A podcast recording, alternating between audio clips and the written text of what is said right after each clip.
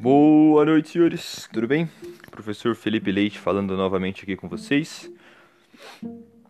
É, vamos primeiro à disciplina de COC, custos, operações contábeis. Ah, relembrando que hoje é o último dia para postagem dos trabalhinhos, tá, pessoal? Então não deixem de postar dos trabalhinhos de vocês da forma com que eu propus na última aula, tá bom? É... Naquela mesma forma, uh, postando lá pela plataforma. Cada um deve postar o seu o seu trabalhinho, a sua a sua a sua versão, tá? Para tanto eu quanto o coordenador ter o controle.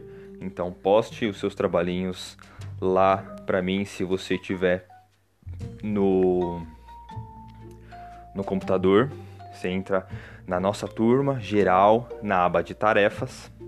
Vocês vão ver lá. Se vocês estiverem pelo celular, entra no nosso grupo geral, clica no mais, depois você vai ver atribuições e ali também vai estar tá a nossa atividade para vocês fazerem o upload do arquivo, para vocês anexarem o arquivo para estar tá disponível para mim fazer a conferência. Tá bom, pessoal?